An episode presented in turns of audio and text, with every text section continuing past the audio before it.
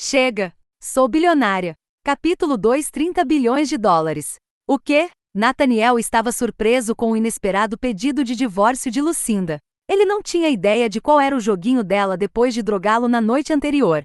Qual é o seu plano desta vez? Lucinda lhe lançou um olhar invernal. Mesmo sendo mais baixa, ela exalava uma imponência que quase o intimidava. Não era você que sempre quis se divorciar? Foi seu avô que forçou você a se casar comigo, e agora que ele morreu, nada te impede de me dar um chute na bunda para ficar com Eleanor. Não é ela a mulher com quem você quer viver junto? As palavras de Lucinda foram cortantes, diretas ao cerne da questão.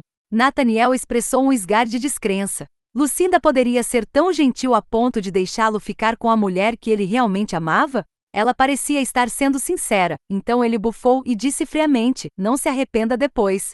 Ela riu em zombaria, nunca estando tão determinada quanto antes, pois sua mente já foi feita. A única coisa que eu me arrependo foi ter me casado com você. Determinada, Lucinda saiu do quarto. Nathaniel olhou incrédulo enquanto ela se afastava. Ele nunca tinha visto agir de forma tão segura antes. A mulher mansa e dócil que ele conhecia se tornou impassível e resoluta, o deixando confuso. Então ele se perguntava a razão desta mudança brusca. Será que ela não teve responsabilidade no que aconteceu ontem à noite? Quem seria o culpado então?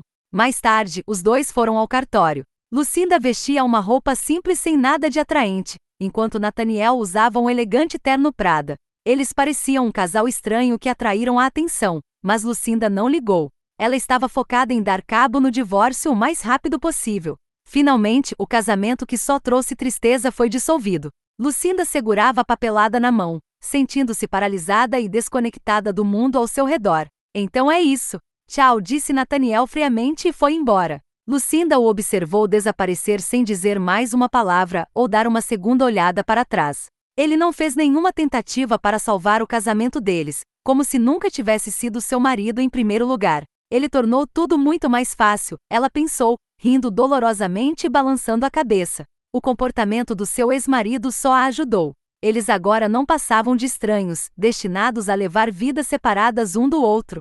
Clareando os pensamentos, Lucinda foi embora também. De repente, um elegante Bentley preto parou ao seu lado. A porta do carro se abriu, e um senhor de cabelos grisalhos saiu e caminhou na sua direção. Ele estava acompanhado por quatro seguranças corpulentos. Quando Lucinda o reconheceu, endireitou a postura com um ar de nobreza. Meu pai sempre parece estar muito bem informado.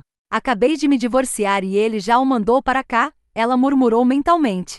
O senhor, que se chamava Gilbert Duncan, sorriu docemente e curvou-se diante dela. Senhorita, hoje é o último dia do acordo de três anos com seu pai. Demorou um tempo para ele perceber os documentos que Lucinda estava segurando. Com uma expressão arrependida, ele disse: Parece que você não conseguiu mantê-lo. Se este for o caso, você deve retornar para Stastley e herdar os negócios da família como acordado. Lucinda franziu as sobrancelhas, permanecendo quieta pelo que pareceu ser uma eternidade.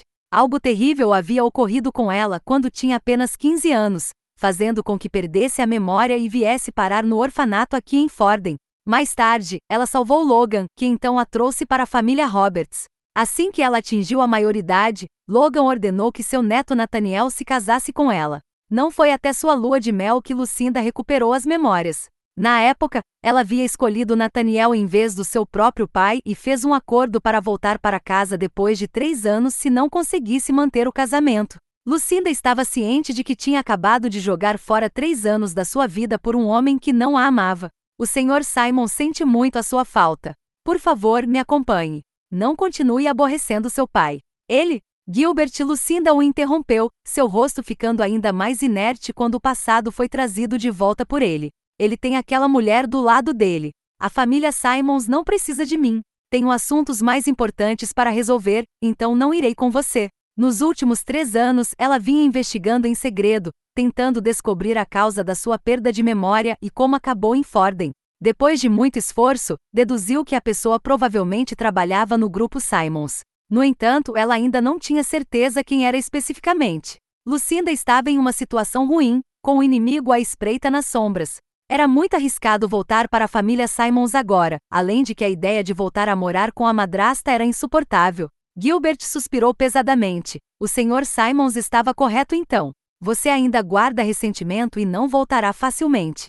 Ele tirou um cartão da sua carteira e o entregou a Lucinda. Este é o seu cartão do banco. Tem ao todo cerca de 30 bilhões de dólares nele. Então, ele gesticulou para os seguranças atrás dele, e eles imediatamente entregaram um novo contrato para Lucinda.